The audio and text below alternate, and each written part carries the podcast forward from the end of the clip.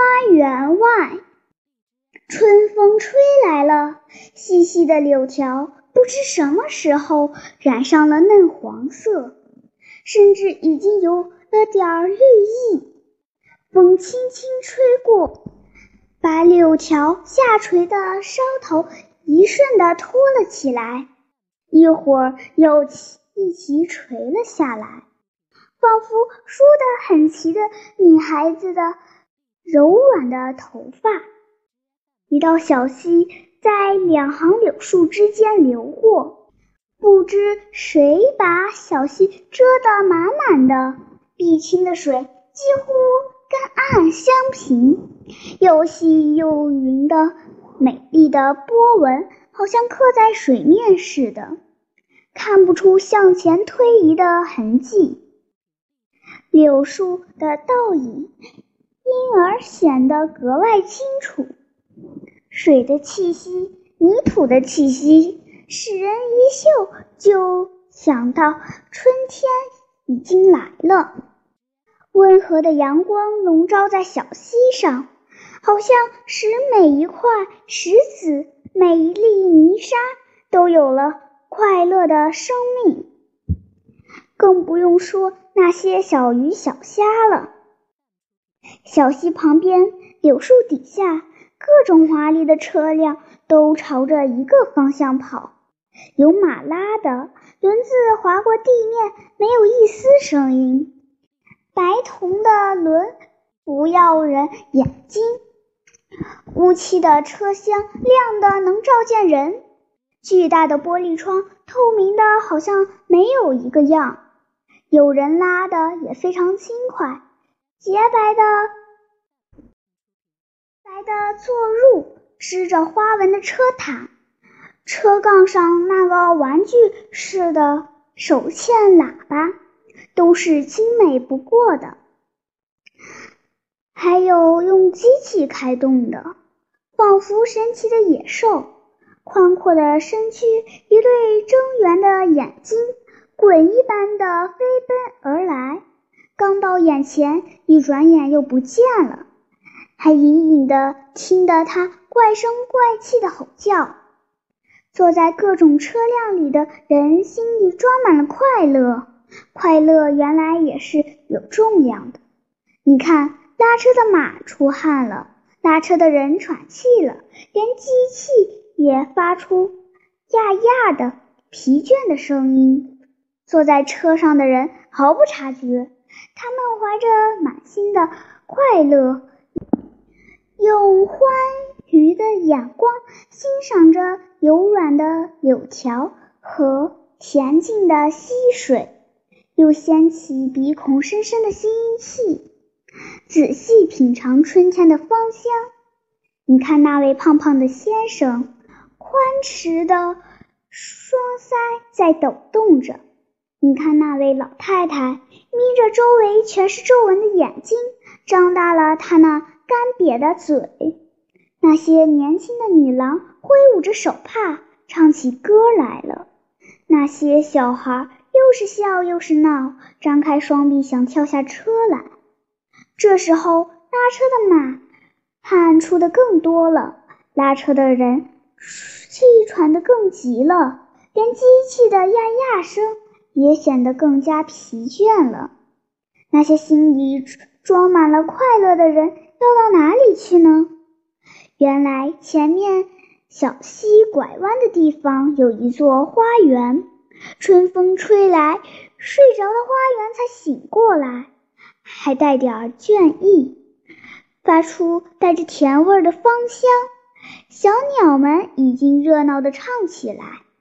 招引那些心里装满了快乐，还要寻找快乐的人。他们知道花园是快乐的银行，自然都要奔向花园，犹如每一滴水喜欢奔向大海一个样。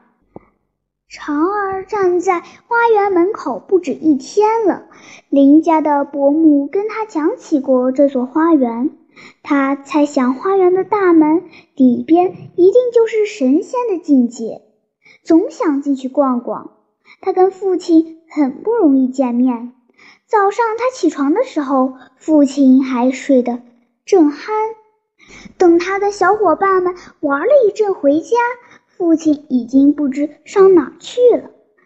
直到晚上，他眼皮发沉了，还不见回来，所以他只好跟母亲说：“母亲老给人家洗衣服，青布围裙老是湿漉漉的，十个手指让水泡得又白又肿。”他听长儿要去逛花园，就发怒说。花园，你配逛花园？他不往下说了，继续搓手中的衣服，肥皂沫不断的向四周飞溅。长儿不敢再说什么，可是他实在不明白母亲的话，为什么他不配逛花园？那么谁才配逛花园呢？林家的伯母从来没有说过。长儿以为除了林家的伯母，再没有懂得道理的人了。他没有说过，别人也不会知道。长儿只好把疑问默默地藏在心里，只好睡他的觉，做他的梦。他的一双脚仿佛有魔法似的，不知不觉把他的身子载到了花园门口。又阔又大的门敞开着，望进去，只见密密层层的深绿的浅绿的树。他跟树林之间没有东西挡着，也不见别的人。他飞奔过去，跑得比平时快，跳得比平时高。忽然，他的身子让什么给绊住了，再使劲也摆脱不了了。只听得有人大喝一声：“跟谁一块儿来的？”他才发觉身后站着一个大汉，他的肩膀。就让这个大汉给抓住了，那只又粗又大的手好像给他捆上了几根绳子，捆得他胳膊都发麻了。长儿心里害怕，不知怎么回答才好，瞪大了一双眼睛。大汉摇晃着他的肩膀说：“我在问你呢，你是跟谁一块来的？”长儿说：“我我自己一个人来的。”大汉听着。笑了一笑，脸色显得更加可怕。他说：“捡一个人来的，买了票子再进去。”我不要买票子，只要到花园里去逛逛。长儿一边说，一边想脱身逃跑。大汉发怒了，眼睛射出凶光，原先只鼻子发红，现在整个脸都涨红了。他大声说：“小流氓！”不出钱想逛花园，快给我滚！大汉使劲一推，长儿摇摇晃晃倒退了几步，一跤坐在地上，两手向后撑住了身子。坐在门口歇息的车夫看着都狂笑起来。长儿听见笑声，才发觉花园门口停着许多车辆，坐着这许多人。他难为情极了，慢慢的爬起来，装作没事儿一个样。看到别人都不注意他了，才飞快的溜走了。回到家里，母亲还在洗他的衣服，长儿也不跟母亲说什么。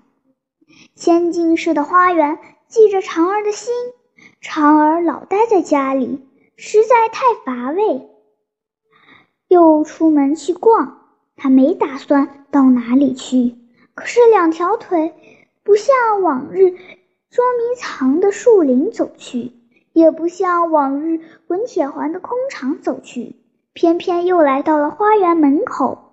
长儿在这儿吃过亏，不敢再一直往里飞奔。那个大汉坐在门旁的小屋里呢，他站在门外悄悄地走来走去，有时候躲在人力车背后。有时候爬上马车背面的小凳子，有时候放大了胆儿走向花园门口向里望。马车和人力车一辆接一辆的离去，到最后一辆也不剩。天已经黑了下来，花园里什么也望不见了。大汉的屋里放出一星灯光，这时候长儿只好回家去了。第二天，长儿又来了。在花园门口走来走去，好像这成了他日常的功课。一辆马车停在花园门口，马车夫跳下车来，拉开车厢的门。一位先生，一位夫人扶着两个孩子从车厢里走了出来。长儿只顾看那两个孩子，别的人他好像都没瞧见。那两个孩子的衣服闪烁发光，袜子长过了膝盖，黑得发亮的鞋子着地有声。他们的脸蛋儿多么红呀！他们的头发梳得多么光呀！他们走进花园去了，一跳一跳的，多么自在呀！大汉哪儿去了？为什么不来抓住他们呢？他们走进密密层层的森林，再也看不见了。他们到树林里去干什么呢？嫦儿这么想着，奇怪极了。他觉得自己也到了树林里。多么高兴！想望许久，如今如愿了。他在树荫下奔来奔去，树林好像没有尽头，大树一棵挨着一棵，好像顶天的柱子。树枝上有许多松鼠在跳来跳去，还有许多红脸的猴子，跟耍把戏的人牵着的一样。有的坐在树枝上，有的挂在树枝上。更奇怪的是，往常在水果铺里看到的各种果子，红的、黄的、紫的，挂满了枝头。水果铺大概就是到这儿来采的。长儿想，我为什么不采几个尝尝呢？他正好举起手来，身子不知让什么给撞了一下，一辆人力车刚好停在他身旁。他才从梦中惊醒，原来他站在花园门口，并没走进花园一步。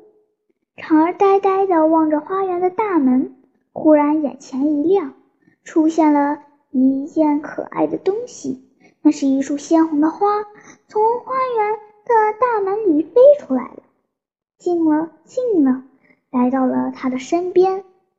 他看到花瓣都在抖动。还闻到一种奇妙的香味儿，可是才一刹那，那束鲜红的花就飞走了，远了远了，终于看不见了。长儿想，这鲜红的花是花园里最好的东西了，我要带点回去才好。刚才没把它抓住，真是太可惜了。不要紧，花园里一定多的是。要是我采一束，插在母亲的床头。她一天到晚洗衣服，从没看过花。再摘一束，跟小伙伴们演戏的时候，好扎在帽檐上扮英雄。还要采一束，种在自家门前，让它永远开着。长儿这么想，奇怪极了。他觉得自己已经进了花园，站在花坛旁边，鲜红的花堆得像山一样高。只看见一片红色，他发现所有的花都在笑，默默地对着他笑。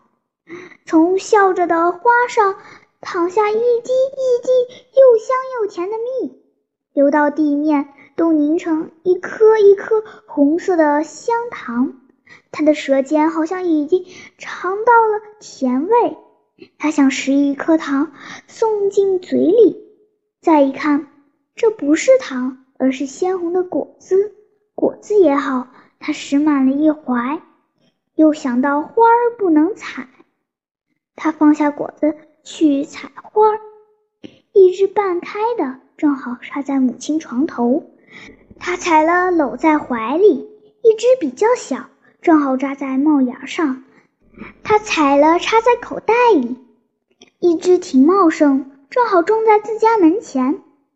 他举起手正要采，忽然“嘟嘟”一声，汽车的吼叫把他给唤醒了。原来他还在花园门口，并没走进花园一步。长儿多么懊恼呀！香糖不见了，果子不见了，只有舌尖上好像还留着甜味儿。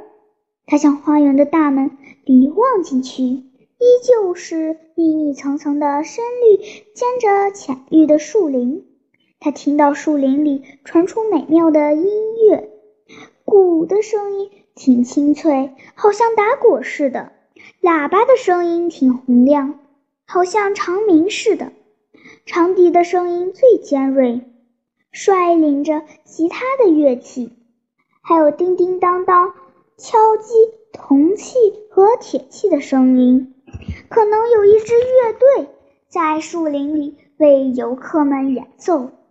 乐队一定穿着一色的号衣，吹喇叭的面颊一定鼓得圆圆的，像生气的河豚；吹长笛的眯着眼睛，像要睡着似的。长儿这么想着，奇怪极了。他觉得自己站在树林里的一座亭子旁，身子倚在栏杆上，滋滋喂喂的听乐队演奏。乐队穿着一色的蓝号衣，胸前和肩膀上都绣满着美丽的图案，乐器都放出灿烂的金光，把演奏的人的脸蛋和衣服都耀得闪闪烁烁的。他们奏了一曲小调，又奏了一曲山歌，长儿高兴地大声唱起来，乐队就跟着他唱的调演奏。他高声唱：“开步走，开步走。”乐队就走出亭子，排着整齐的队伍，跟着他在草地上齐步向前走。他举起双臂，指挥乐队向左转，没防着自己让什么给撞一下，身子打了个旋，才发觉撞他的是两个孩子。原来他还在花园门口，并没走进花园一步。撞他的孩子就是先前进去的那两个，他们游罢花园出来了，双手捧着许多糖果。他们撞了长儿，好像没事似的，高傲的跟父母跨上了马车。只听一声鞭响，车轮就缓缓地转动起来。长儿呆呆地望着远去的马车，又回过头来看看花园的大门。他似乎进去逛过了，但是仍旧不知道花园里的情景。虽然只隔着一道门墙，而且花园的大门还敞开着呢。